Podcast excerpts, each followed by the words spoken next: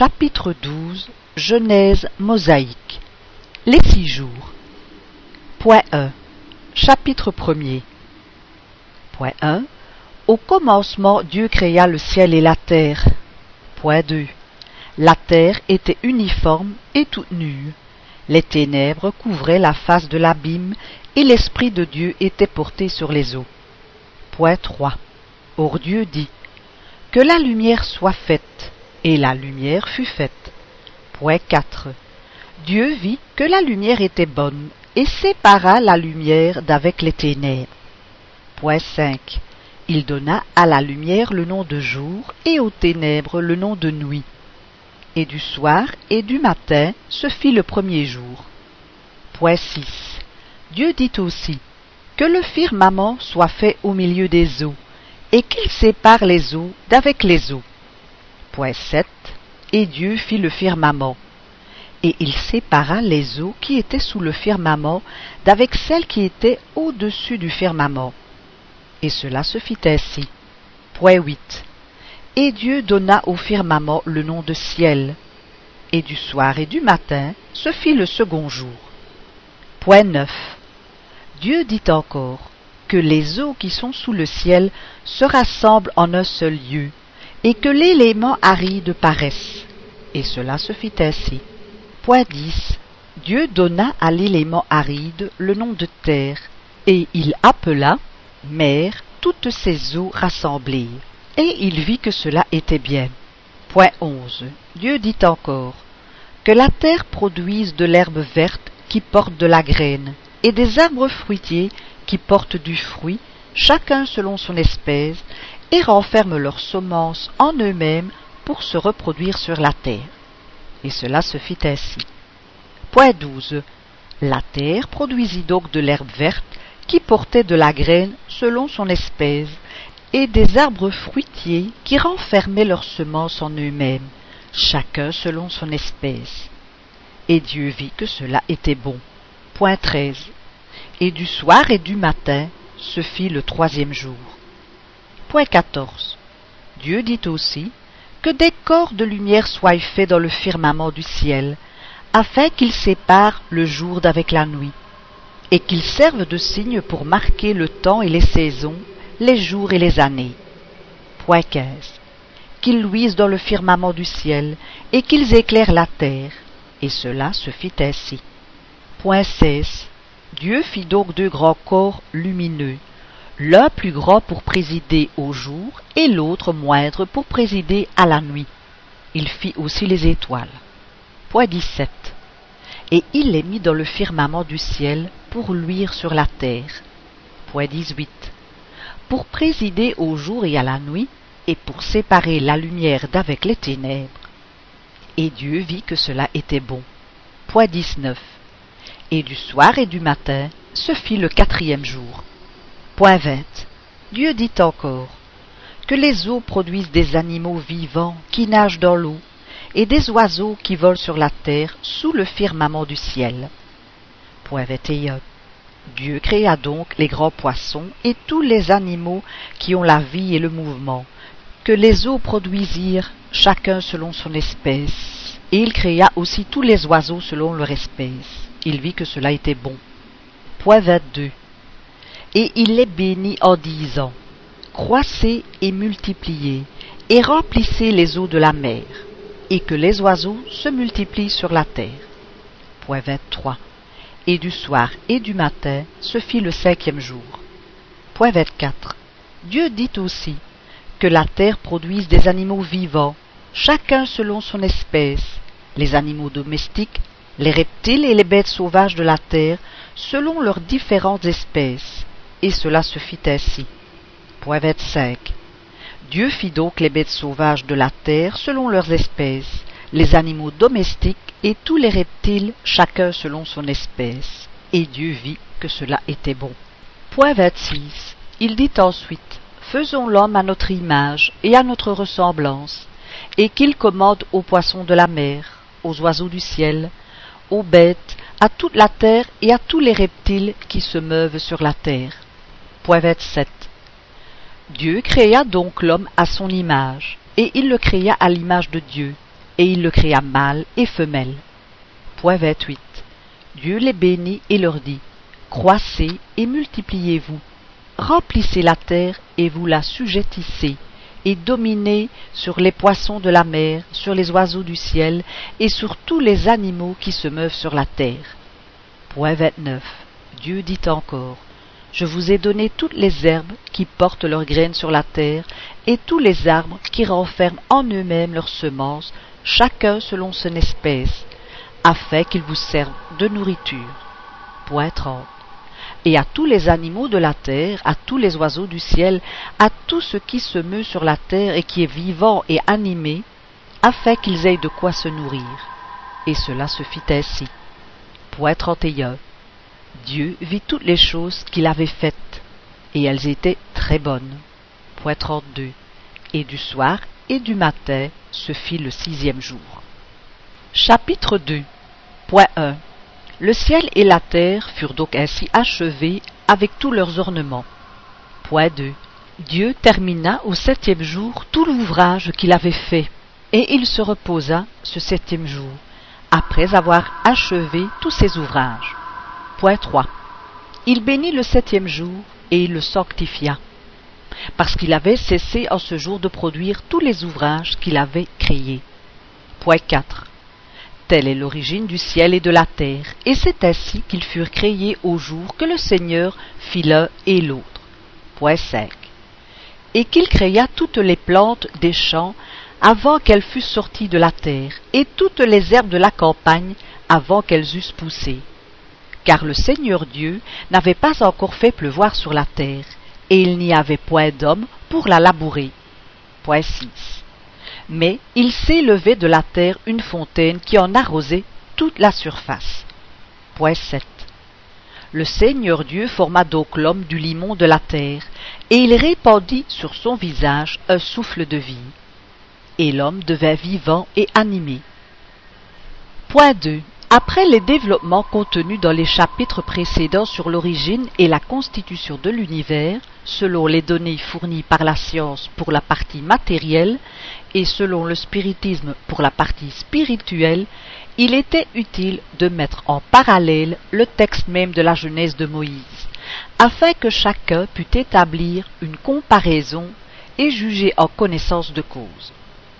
Quelques explications complémentaires suffiront pour faire comprendre les parties qui ont besoin d'éclaircissements spéciaux. Point 3. Sur quelques points, il y a certainement une concordance remarquable entre la Genèse de Moïse et la doctrine scientifique.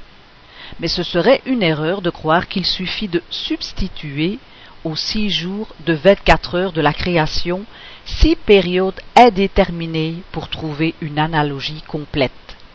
Ce serait une erreur non moins grande de croire que, sauf le sens allégorique de quelques mots, la Genèse et la science se suivent pas à pas et ne sont que la paraphrase l'une de l'autre. Point 4.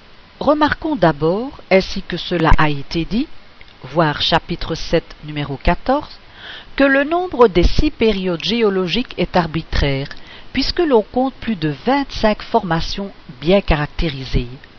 Ce nombre ne marque que les grandes phases générales. Il n'a été adopté dans le principe que pour rentrer le plus possible dans le texte biblique à une époque peu éloignée du reste, où l'on croyait devoir contrôler la science par la Bible. C'est pour cela que les auteurs de la plupart des théories cosmogoniques, en vue de se faire plus facilement accepter, se sont efforcés de se mettre d'accord avec le texte sacré. Quand la science s'est appuyée sur la méthode expérimentale, elle s'est sentie plus forte et s'est émancipée. Aujourd'hui, c'est la Bible que l'on contrôle par la science. D'un autre côté, la géologie, ne prenant son point de départ qu'à la formation des terrains granitiques, ne comprend pas, dans le nombre de ces périodes, l'état primitif de la Terre elle ne s'occupe pas non plus du Soleil, de la Lune et des étoiles, ni de l'ensemble de l'univers, qui appartiennent à l'astronomie. Pour rentrer dans le cadre de la Genèse, il convient donc d'ajouter une première période embrassant cet ordre de phénomènes, et que l'on pourrait appeler période astronomique. En outre, la période diluvienne n'est pas considérée par tous les géologues comme formant une période distincte, mais comme un fait transitoire et passager qui n'a pas changé notablement l'état climatique du globe, ni marqué une nouvelle phase dans les espèces végétales et animales, puisque, à peu d'exceptions près, les mêmes espèces se retrouvent avant et après le déluge. On peut donc en faire abstraction sans s'écarter de la vérité. Point 5. Le tableau comparatif suivant, dans lequel sont résumés les phénomènes qui caractérisent chacune des six périodes, permet d'embrasser l'ensemble et de juger les rapports et les différences qui existent entre elles et la jeunesse biblique. En ce qui concerne la science, point 1. Période astronomique, agglomération de la matière cosmique universelle sur un point de l'espace en une nébuleuse qui a donné naissance, par la condensation de la matière sur divers points, aux étoiles, au Soleil, à la Terre, à la Lune et à toutes les planètes. État primitif fluidique et incandescent de la Terre. Atmosphère immense chargée de toute l'eau en vapeur et de toutes les matières volatilisées. Pour la Genèse, premier jour, le ciel et la terre, la lumière. Pour la science, point 2. Période primaire, durcissement de la surface de la Terre par le refroidissement. Formation des couches granitiques, atmosphère épaisse et brûlante, impénétrable aux rayons du soleil. Précipitation graduelle de l'eau et des matières solides volatilisées dans l'air. Absence de toute vie organique. Pour la Genèse, deuxième jour le firmament, séparation des eaux qui sont sous le firmament de celles qui sont au-dessus. Pour la science, point 3, période de transition. Les eaux couvrent toute la surface du globe. Premier dépôt de sédiments formés par les eaux. Chaleur humide. Le soleil commence à percer l'atmosphère brumeuse. Premiers êtres organiques de la constitution la plus rudimentaire. Lichen, mousse, fougères, lycopodes, plantes herbacées. Végétation colossale, premiers animaux marins, zoophytes, polypiers, crustacés, dépôts rouillés. Pour la Genèse, troisième jour, les eaux qui sont sous le firmament se rassemblent, l'élément aride paraît, la terre et les mers, les plantes. Pour la science, point 4, période secondaire, surface de la terre peu accidentée, eau peu profonde et marécageuse, température moins brûlante, atmosphère plus épurée, dépôt considérable de calcaire par les eaux, végétation moins colossale, nouvelles espèces, plantes ligneuses, premiers arbres, poissons, cétacés, animaux à coquilles, grands reptiles aquatiques et amphibies. Pour la Genèse, quatrième jour, le soleil, la lune et les étoiles pour la science. Point 5. Période tertiaire. Grand soulèvement de la croûte solide. Formation des continents. Retraite des eaux dans les lieux bas. Formation des mers. Atmosphère épurée. Température actuelle par la chaleur solaire. Animaux terrestres gigantesques. Végétaux et animaux actuels. Oiseaux. Pour la Genèse. Cinquième jour. Les poissons et les oiseaux pour la science. Déluge universel. Point 6. Période quaternaire ou post-diluvienne. Terrain d'alluvion, végétaux et animaux actuels. L'homme. Pour la Genèse, sixième jour. Les animaux terrestres, l'homme. Point 6. Un premier fait qui ressort du tableau comparatif ci-dessus, c'est que l'œuvre de chacun des six jours ne correspond pas d'une manière rigoureuse comme beaucoup le croient à chacune des six périodes géologiques. La concordance la plus remarquable est celle de la succession des êtres organiques, qui est à peu de choses près la même, et dans l'apparition de l'homme au dernier. Or c'est là un fait important. Il y a également coïncidence, non avec l'ordre numérique des périodes, mais pour le fait dans le passage où il est dit que le troisième jour, les eaux qui sont sous le ciel se rassemblèrent en un seul lieu, et que l'élément aride parut. C'est l'expression de ce qui eut lieu dans la période tertiaire, quand les soulèvements de la croûte solide mirent à découvert les continents et refoulèrent les eaux qui ont formé les mers. C'est alors seulement que parurent les animaux terrestres, selon la géologie et selon Moïse. Point 7. Lorsque Moïse dit que la création fut faite en six jours, a-t-il voulu parler de jours de vingt-quatre heures, ou bien a-t-il compris ce mot dans le sens de période, durée? La première hypothèse est la plus probable, si l'on s'en réfère au texte même. D'abord, parce que tel est le sens propre du mot hébreu iom, traduit par jour, puis la spécification du soir et du matin, qui limite chacun des six jours, donne tout lieu de supposer qu'il a voulu parler de jour ordinaire. On ne peut même concevoir aucun doute à cet égard lorsqu'il dit, verset 5, Il donna à la lumière le nom de jour, et aux ténèbres le nom de nuit.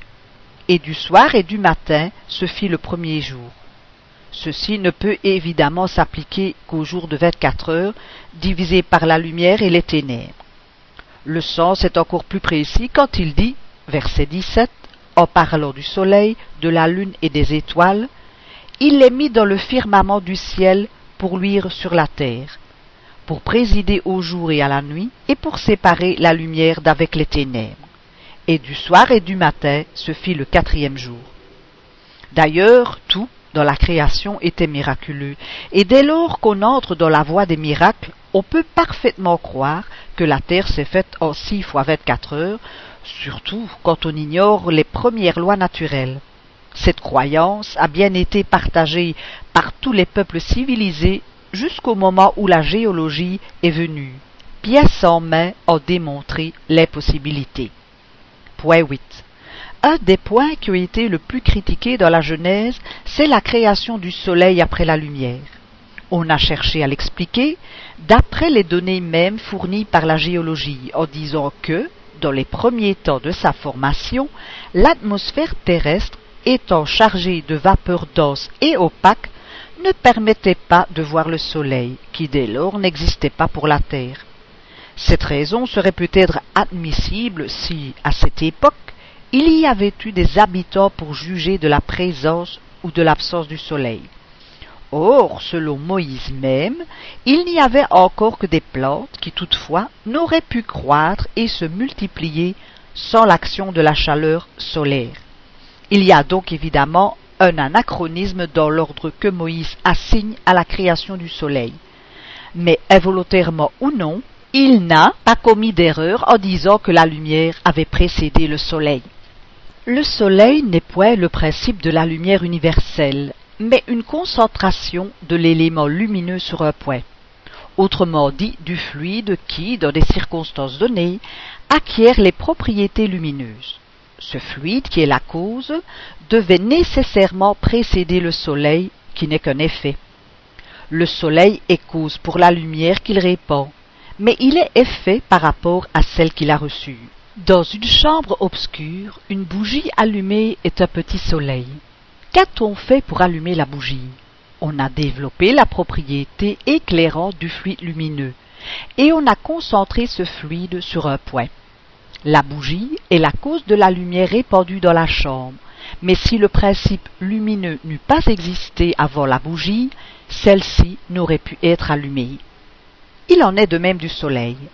L'erreur vient de l'idée fausse où l'on a été longtemps que l'univers tout entier a commencé avec la Terre, et l'on ne comprend pas que le soleil ait pu être créé après la lumière.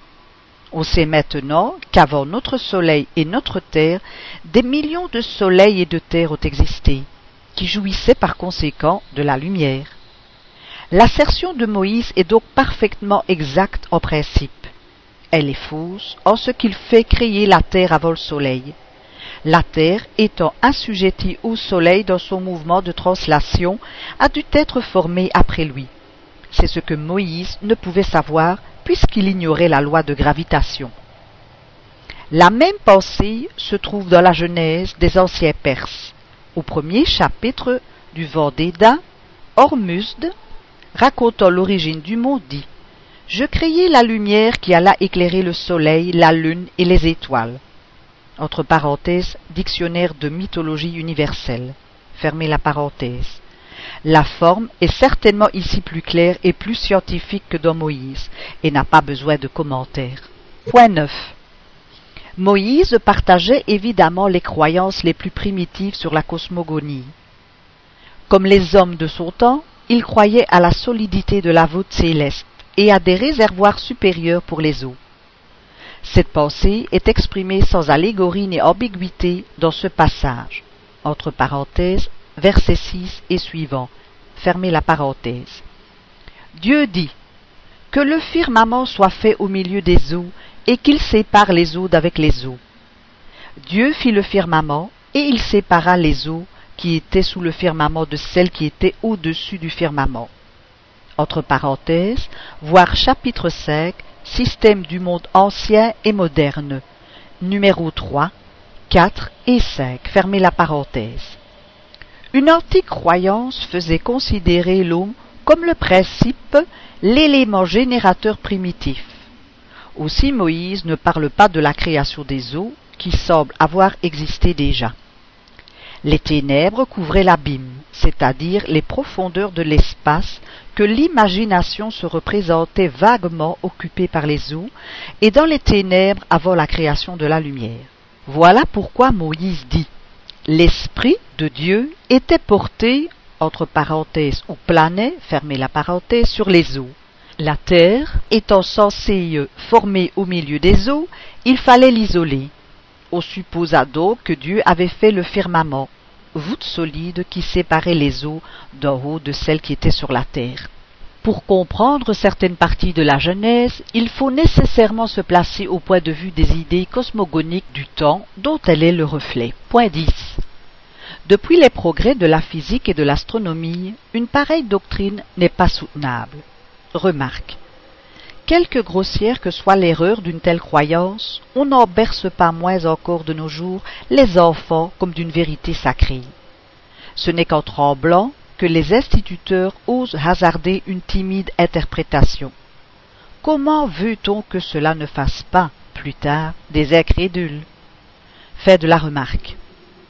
Cependant Moïse prête ses paroles à Dieu même. Or, puisqu'elles expriment un fait notoirement faux, de deux choses l'une, ou Dieu s'est trompé dans le récit qu'il fait de son œuvre, ou ce récit n'est pas une révélation divine. La première supposition n'étant pas admissible, il faut en conclure que Moïse a exprimé ses propres idées. Entre parenthèses, voir chapitre 1, numéro 3. Fermez la parenthèse. Point 11. Moïse est plus dans le vrai quand il dit que Dieu a formé l'homme avec le limon de la terre. Remarque. Le mot hébreu Hadam, homme, d'où l'on a fait Adam, et le mot Hadama, terre, ont la même racine. Fait de la remarque. La science nous montre, en effet, entre parenthèses chapitre 10, fermez la parenthèse, que le corps de l'homme est composé d'éléments puisés dans la matière inorganique, autrement dit dans le limon de la terre. La femme, formée d'une côte d'Adam, est une allégorie, puérile en apparence si on la prend à la lettre, mais profonde par le sens.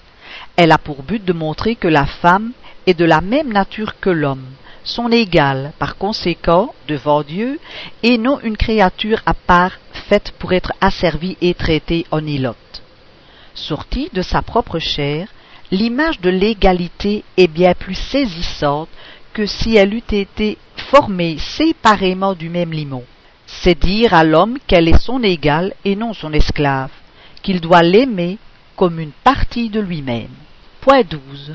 Pour des esprits incultes, sans aucune idée des lois générales, incapables d'embrasser l'ensemble et de concevoir l'infini, cette création miraculeuse et instantanée avait quelque chose de fantastique qui frappait l'imagination. Le tableau de l'univers, tiré du néant en quelques jours, par un seul acte de la volonté créatrice, était pour eux le signe le plus éclatant de la puissance de Dieu. Quelle peinture en effet plus sublime et plus poétique de cette puissance que ces paroles. Dieu dit Que la lumière soit, et la lumière fut. Dieu, créant l'univers par l'accomplissement lent et graduel des lois de la nature, le rue parut moins grand et moins puissant. Il leur fallait quelque chose de merveilleux qui sortit des voies ordinaires. Autrement, ils auraient dit que Dieu n'était pas plus habile que les hommes. Une théorie scientifique et raisonnée de la création les eût laissés froids et indifférents. Ne rejetons donc pas la jeunesse biblique. Étudions-la au contraire, comme on étudie l'histoire de l'enfance des peuples. C'est une époque riche en allégories dont il faut chercher le sens caché, qu'il faut commenter et expliquer à l'aide des lumières de la raison et de la science. Tout en faisant ressortir les beautés poétiques et les instructions voilées sous la forme imagée, il faut en démontrer carrément les erreurs dans l'intérêt même de la religion. On respectera mieux celle-ci quand ces erreurs ne seront pas imposées à la fois comme des vérités, et Dieu n'en paraîtra que plus grand et plus puissant lorsque son nom ne sera pas mêlé à des faits controuvés. Le paradis perdu. Remarque. À la suite de quelques versets, on a placé la traduction littérale du texte hébreu, qui rend plus fidèlement la pensée primitive. Le sens allégorique en ressort plus clairement. Faites la remarque.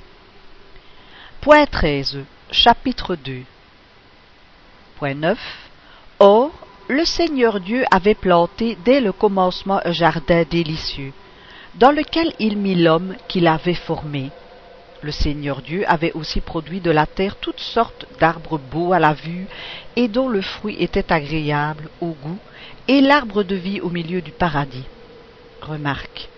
Paradis du latin paradisus, fait du grec paradeisos, jardin, verger, lieu planté d'arbres.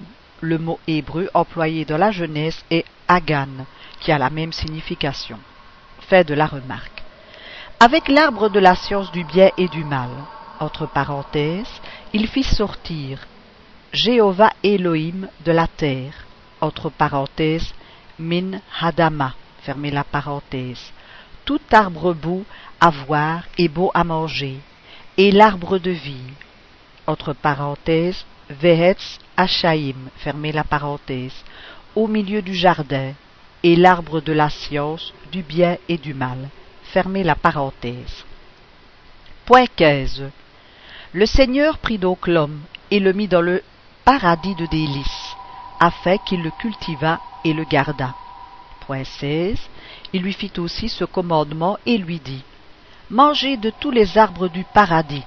Entre parenthèses, il ordonna Jéhovah Elohim à l'homme, entre parenthèses, Hal Hadam, fermez la parenthèse, disant de tout arbre du jardin, entre parenthèses Hagan, fermez la parenthèse, tu peux manger.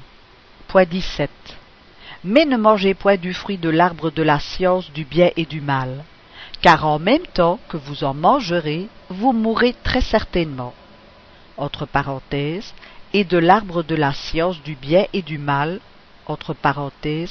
Umehetz, Hadat, Topvara, fermez la parenthèse, tu n'en mangeras pas, car le jour où tu en mangeras, tu mourras. Point 14, chapitre 3. Point 1. Or, le serpent était le plus fin de tous les animaux que le Seigneur Dieu avait formés sur la terre. Et il dit à la femme, Pourquoi Dieu vous a-t-il commandé de ne pas manger du fruit de tous les arbres du paradis? Entre parenthèses, et le serpent, entre parenthèses Nahash, fermez la parenthèse, était rusé plus que tous les animaux terrestres qu'avait fait Jéhovah Elohim. Il dit à la femme, entre parenthèses El fermez la parenthèse, est-ce qu'il a dit, Elohim, vous ne mangerez d'aucun arbre du jardin?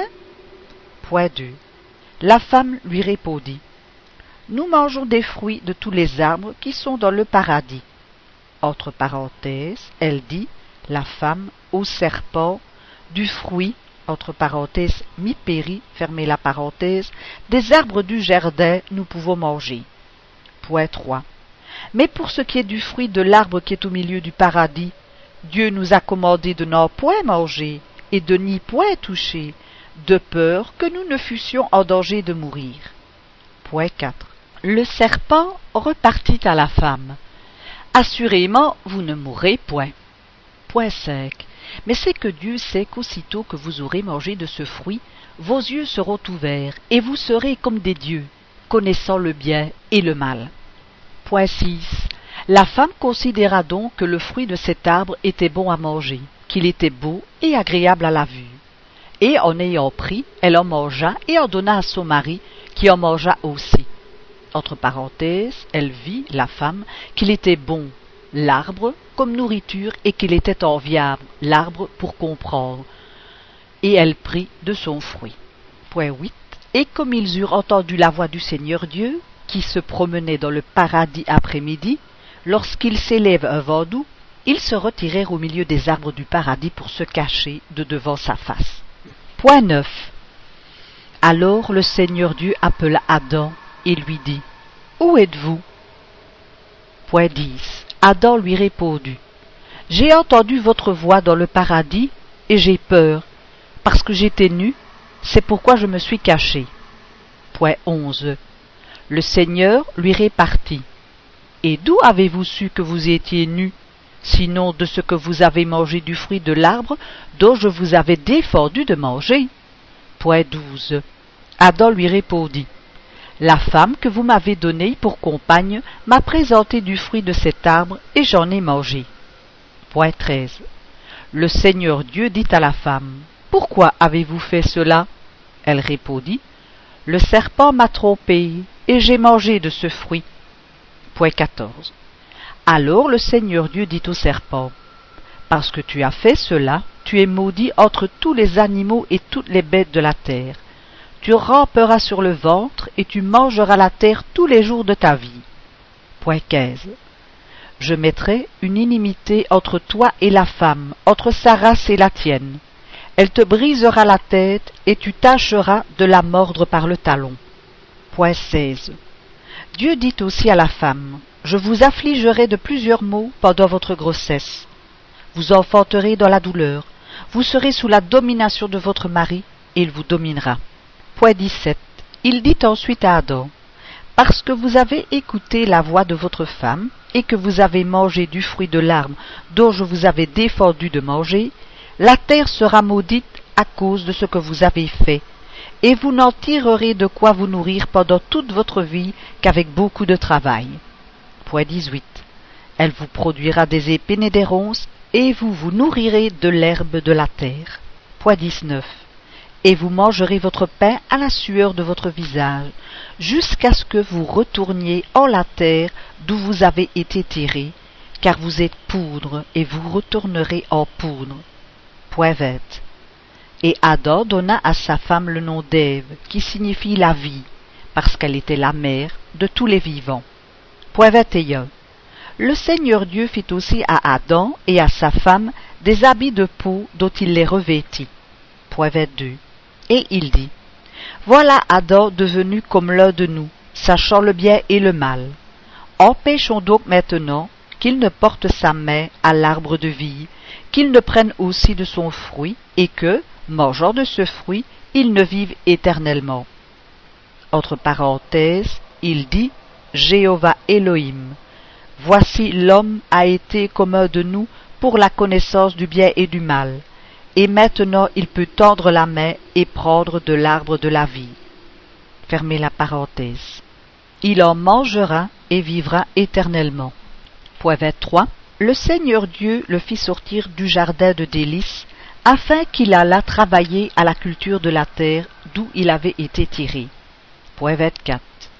Et l'en ayant chassé, il mit des chérubins, remarque de l'hébreu chérub, kéroup, bœuf, charap, labouré, ange du deuxième cœur de la première hiérarchie, que l'on représentait avec quatre ailes, quatre faces et des pieds de bœuf.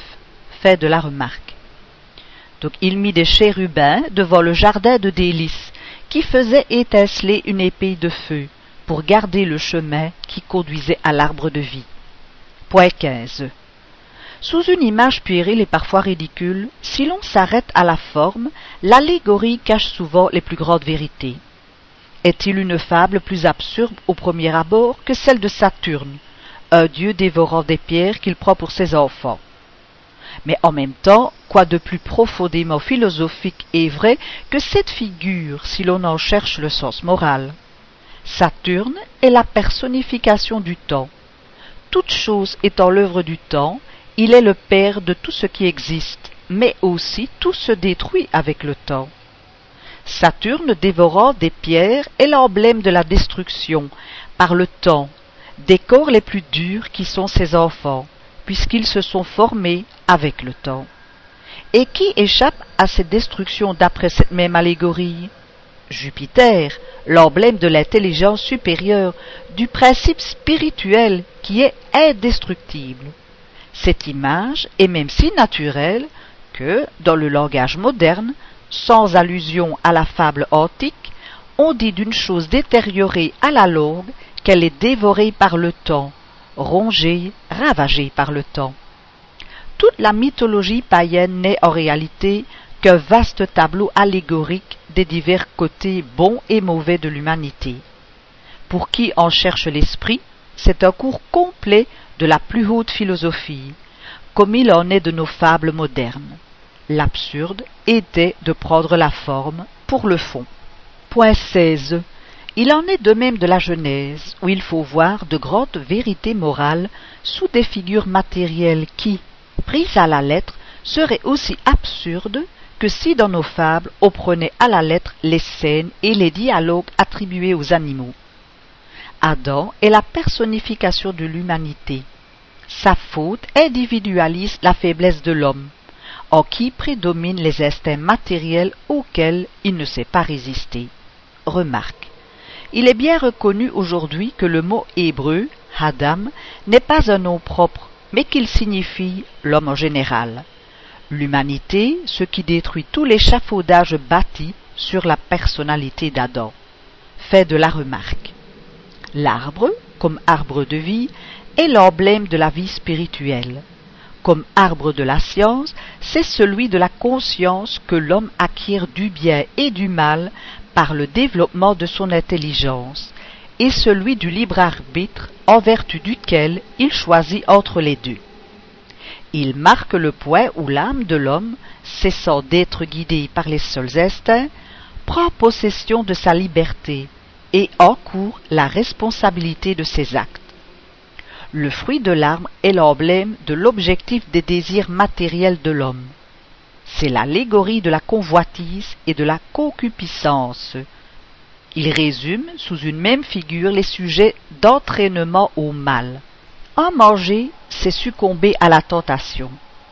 Il croit au milieu du jardin de délices pour montrer que la séduction est au sein même des plaisirs et rappeler que si l'homme donne la prépondérance aux jouissances matérielles, il s'attache à la terre et s'éloigne de sa destinée spirituelle. Remarque. Dans aucun texte, le fruit n'est spécialisé par la pomme. Ce mot ne se trouve que dans les versions enfantines. Le mot du texte hébreu est péri, qui a les mêmes acceptions qu'en français, sans spécification d'espèce, et peut être pris dans le sens matériel, moral, allégorique au propre et au figuré. Chez les Israélites, il n'y a pas d'interprétation obligatoire. Lorsqu'un mot a plusieurs acceptions, chacun l'entend comme il veut, pourvu que l'interprétation ne soit pas contraire à la grammaire. Le mot peri a été traduit en latin par malum, qui se dit de la pomme et de toute espèce de fruit. Il est dérivé du grec mélon, participe du verbe mélo, intéresser, prendre soin, attirer. Fait de la remarque. La mort dont il est menacé, s'il offrait la défense qui lui est faite, est un avertissement des conséquences inévitables, physiques et morales, qu'entraîne la violation des lois divines que Dieu a gravées dans sa conscience. Il est bien évident qu'il ne s'agit pas ici de la mort corporelle, puisque, après sa faute, Adam vécut encore fort longtemps, mais bien de la mort spirituelle, autrement dit, de la perte des biens qui résulte de l'avancement moral, perte dont son expulsion du jardin de délices est l'image. Point 17. Le serpent est loin de passer aujourd'hui pour le type de la ruse. C'est donc ici, par rapport à sa forme plutôt que pour son caractère, une allusion à la perfidie des mauvais conseils qui se glissent comme le serpent, et dont souvent, pour cette raison, on ne se méfie pas. D'ailleurs, si le serpent, pour avoir trompé la femme, a été condamné à ramper sur le ventre, cela voudrait dire qu'auparavant il avait des jambes, et alors ce n'était plus un serpent. Pourquoi donc imposer à la foi naïve et crédule des enfants, comme des vérités, des allégories aussi évidentes et qui, en faussant leur jugement, leur font plus tard regarder la Bible comme un tissu de fables absurdes Il faut remarquer, en outre, que le mot hébreu nahash, traduit par le mot serpent, vient de la racine nahash qui signifie faire des enchantements, deviner les choses cachées et peut signifier enchanteur, devin.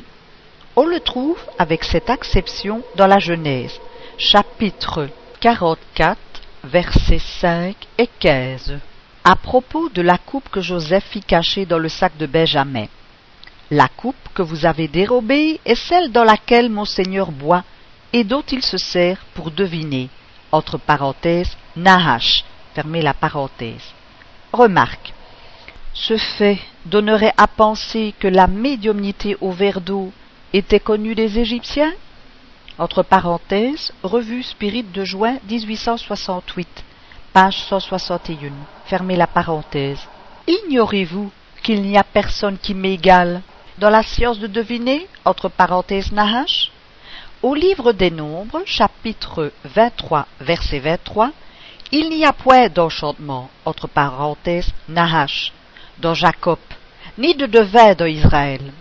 Par suite, le mot Nahash a pris aussi la signification de serpent, reptile que les charmeurs prétendaient enchanter, ou dont ils se servaient dans leurs enchantements. Point 17. Suite. Ce n'est que dans la version des Septante qui, selon Hutchetson, ont corrompu le texte hébreu en beaucoup d'endroits écrite en grec au deuxième siècle avant l'ère chrétienne, que le mot Nahash a été traduit par serpent. Les inexactitudes de cette version tiennent, sans doute, aux modifications que la langue hébraïque avait subies dans l'intervalle.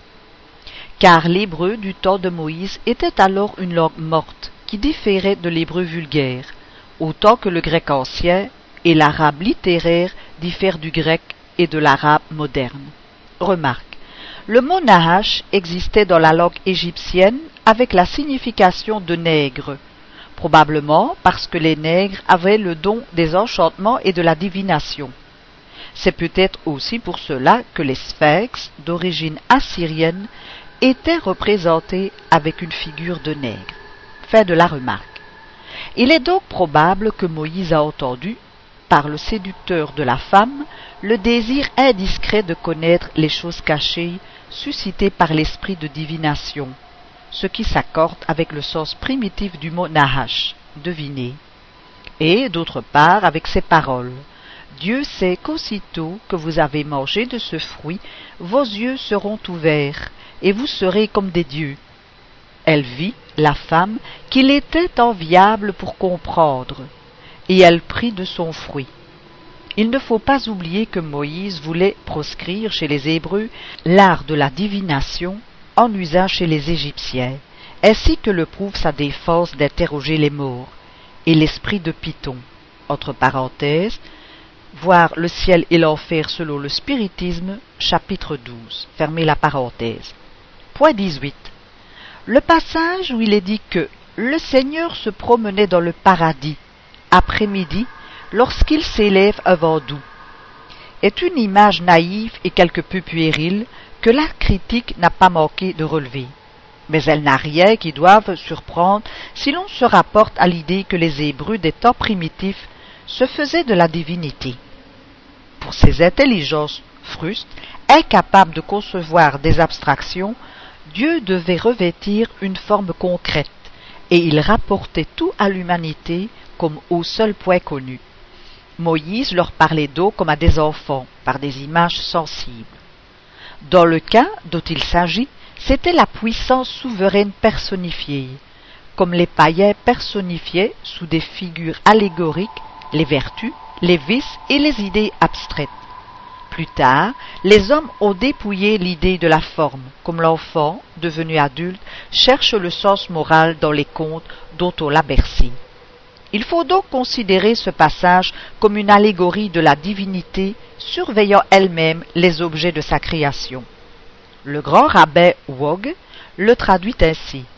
Ils entendirent la voix de l'éternel Dieu, parcourant le jardin du côté d'où vient le jour. Point 19. Si la faute d'Adam est littéralement d'avoir mangé un fruit, elle ne saurait incontestablement, par sa nature presque puérile, justifier la rigueur dont elle a été frappée. On ne saurait non plus rationnellement admettre que ce soit le fait que l'on suppose généralement. Autrement Dieu, considérant ce fait comme un crime irrémissible, aurait condamné son propre ouvrage, puisqu'il avait créé l'homme pour la propagation. Si Adam eût entendu dans ce sens la défense de toucher aux fruits de l'arme, et qu'il s'y fût scrupuleusement conformé, où serait l'humanité, et qu'en aurait-il été des décès du Créateur Dieu n'avait point créé Adam et Ève pour rester seuls sur la terre, et la preuve en est dans les paroles mêmes qu'il leur adresse immédiatement dans le paradis terrestre. Dieu les bénit et leur dit Croissez et multipliez-vous, remplissez la terre et vous l'assujettissez.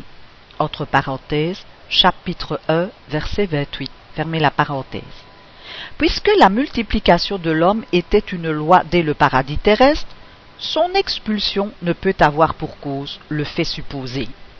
Ce qui a donné du crédit à cette supposition, c'est le sentiment de honte dont Adam et Ève ont été saisis à la vue de Dieu et qui les a portés à se cacher. Mais cette honte elle-même est une figure par comparaison. Elle symbolise la confusion que tout coupable éprouve en présence de celui qui l'a offensé. Point 20. Quelle est donc en définitive cette faute si grande qu'elle a pu frapper de réprobation à perpétuité tous les descendants de celui qui l'a commise? Caïn, le fratricide, ne fut pas traité si sévèrement.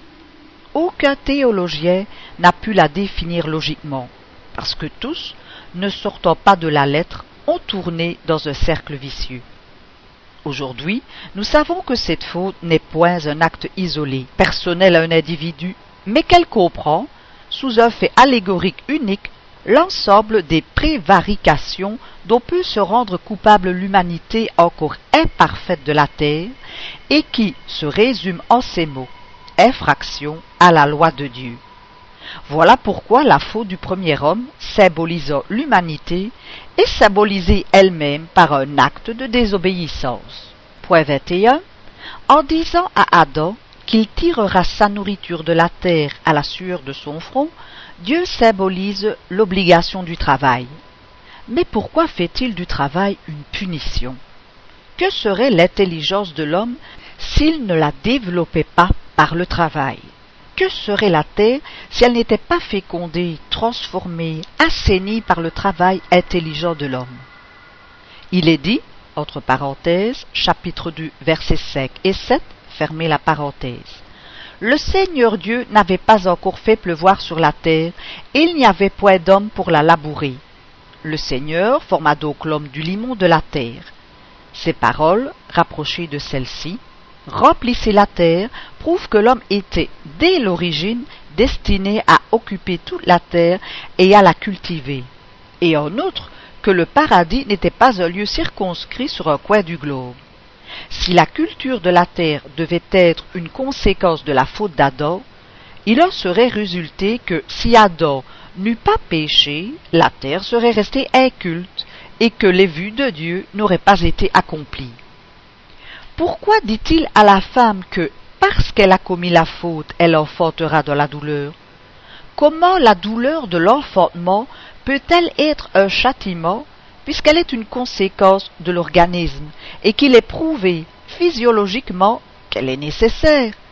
Comment une chose qui est selon les lois de la nature peut-elle être une punition? C'est ce que les théologiens n'ont point encore expliqué et ce qu'ils ne pourront faire tant qu'ils ne sortiront pas du point de vue où ils se sont placés. Et cependant ces paroles, qui semblent si contradictoires, peuvent être justifiées. Point 22. Remarquons d'abord que si, au moment de la création d'Adam et Ève, leur âme venait d'être tirée du néant, comme on l'enseigne, ils devaient être novices en toutes choses. Ils ne devaient pas savoir ce que c'est que mourir, puisqu'ils étaient seuls sur la terre. Tant qu'ils vécurent dans le paradis terrestre, ils n'avaient vu mourir personne. Comment donc auraient-ils pu comprendre en quoi consistait la menace de mort que Dieu leur faisait? Comment Ève aurait-elle pu comprendre qu'enfanter dans la douleur serait une punition, puisque, venant de naître la vie, elle n'avait jamais eu d'enfant et qu'elle était la seule femme au monde? Les paroles de Dieu ne devaient donc avoir pour Adam et Ève aucun sens.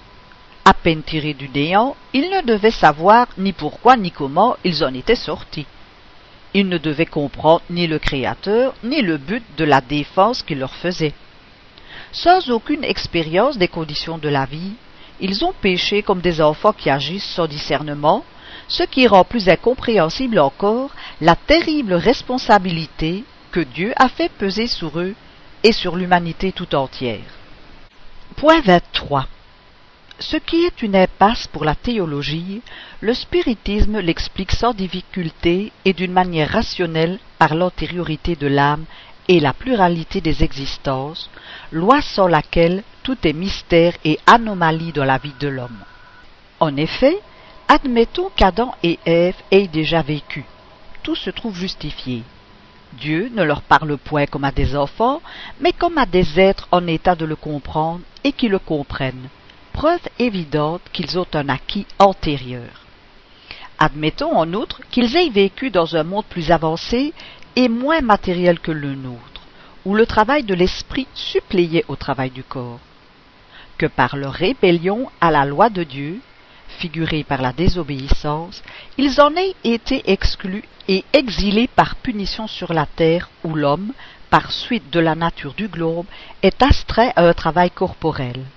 Dieu avait raison de leur dire Dans le monde où vous allez vivre désormais, vous cultiverez la terre et en tirerez votre nourriture à la sueur de votre front. Et à la femme, vous enfanterez dans la douleur, parce que telle est la condition de ce monde. Entre parenthèses, chapitre 11, numéro 31 et suivant. Fermez la parenthèse. Le paradis terrestre, dont on a inutilement cherché les traces sur la terre, était donc la figure du monde heureux, où avait vécu Adam, ou plutôt la race des esprits dont il est la personnification. L'expulsion du paradis marque le moment où ces esprits sont venus s'incarner parmi les habitants de ce monde, et le changement de situation qui en a été la suite. L'ange, armé d'une épée flamboyante qui défend l'entrée du paradis, symbolise l'impossibilité où sont les esprits des mondes inférieurs de pénétrer dans les mondes supérieurs avant de l'avoir mérité par leur épuration. Entre parenthèses, voir ci-après chapitre 14, numéro 8 et suivant.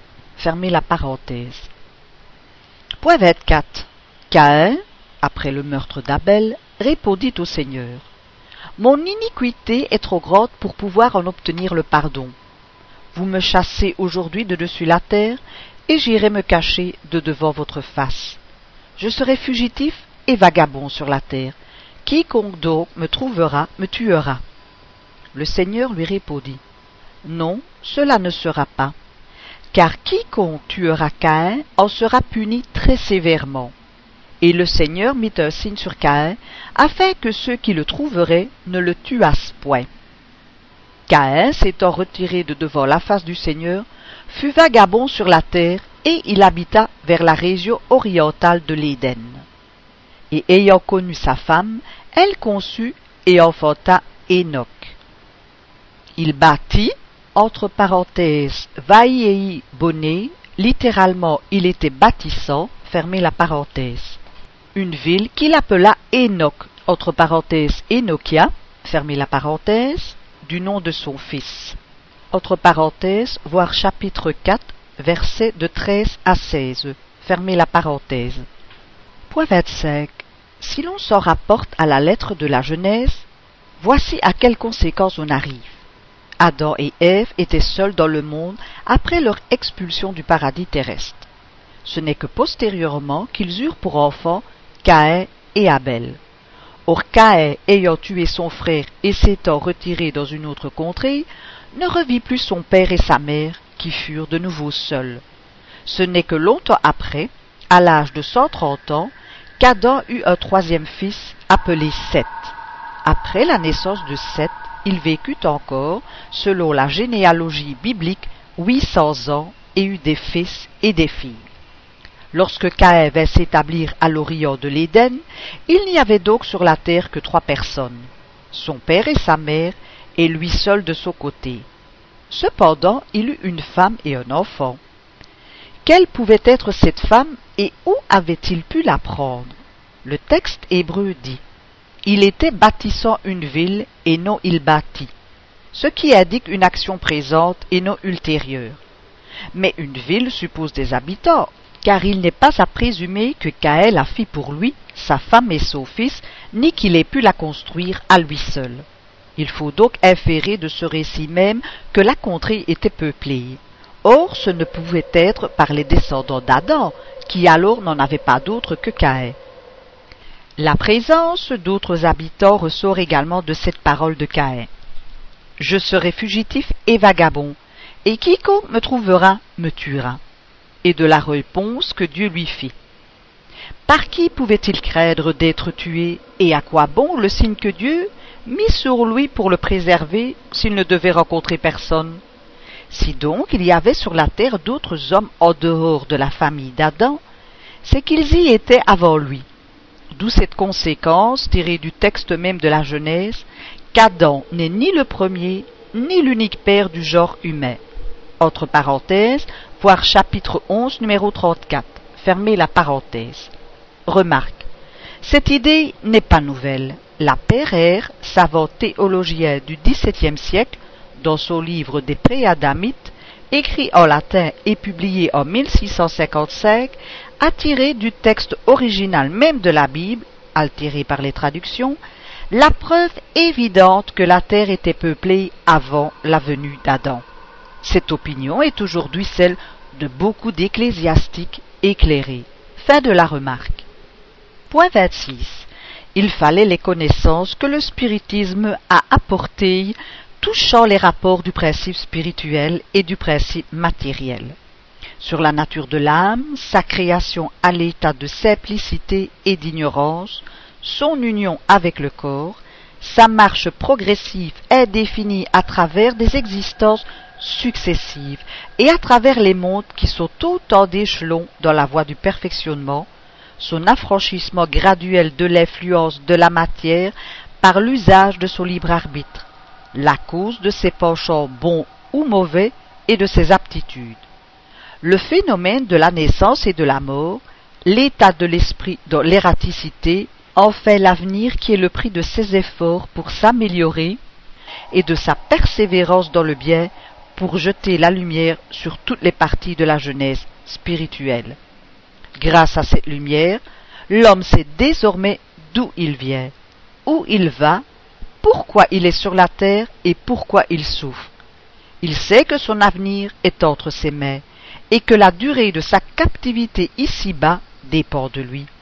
La Genèse, sortie de l'allégorie étroite et mesquine, lui apparaît grande et digne de la majesté, de la bonté et de la justice du Créateur.